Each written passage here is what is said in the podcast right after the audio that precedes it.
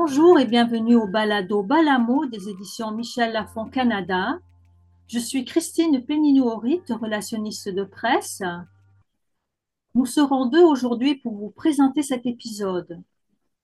Je me trouve en effet en compagnie de Marie-Pierre Lockwell, représentante commerciale qui adore les livres et qui les défend sur le terrain auprès des libraires. Bonjour Marie-Pierre. Bonjour.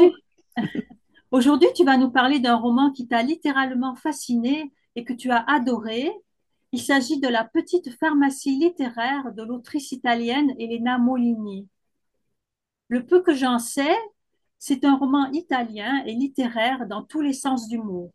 On est à Florence, il est question de livres et de librairies, mais je n'en sais pas plus.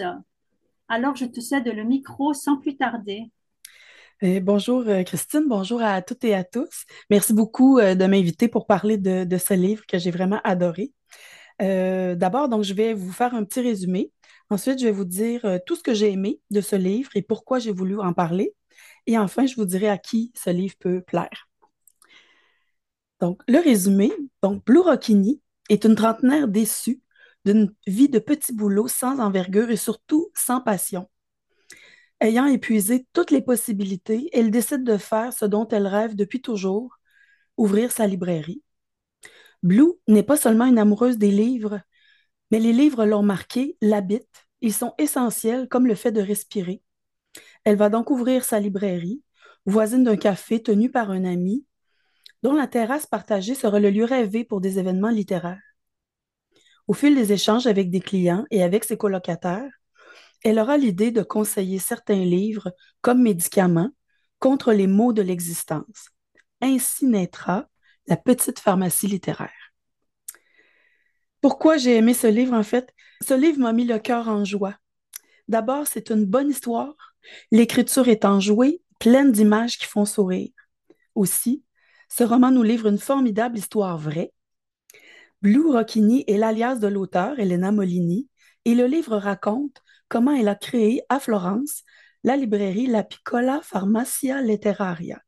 Cette libraire amoureuse de la littérature italienne et mondiale, ayant elle-même été apaisée, soignée, réparée par les livres, a trouvé le moyen de rendre accessible à tous les lecteurs cette médecine littéraire sous forme de prescription.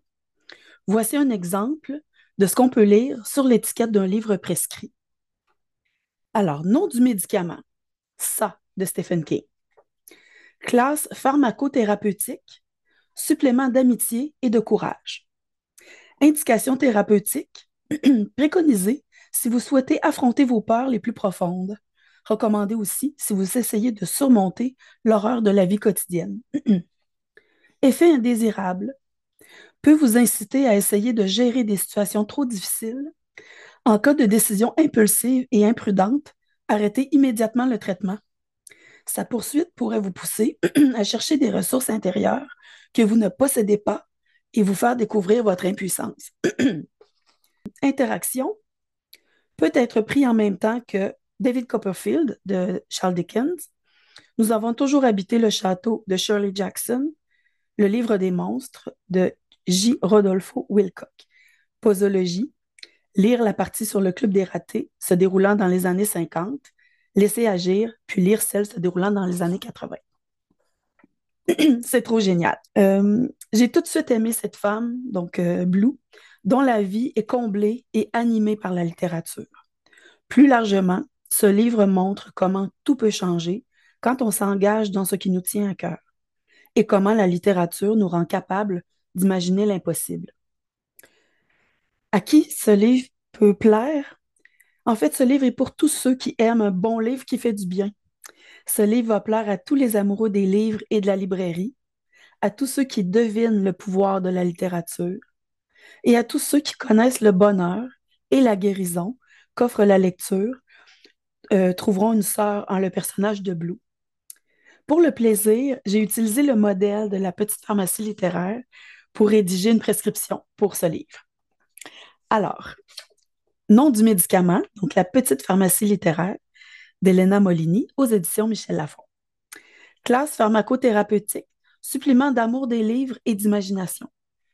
Indications thérapeutiques, préconisées pour apaiser la tristesse et la déprime, aide à voir au-delà des obstacles du quotidien. Effet indésirable, peut vous inciter à consacrer beaucoup trop de temps à la lecture au détriment de vos activités habituelles.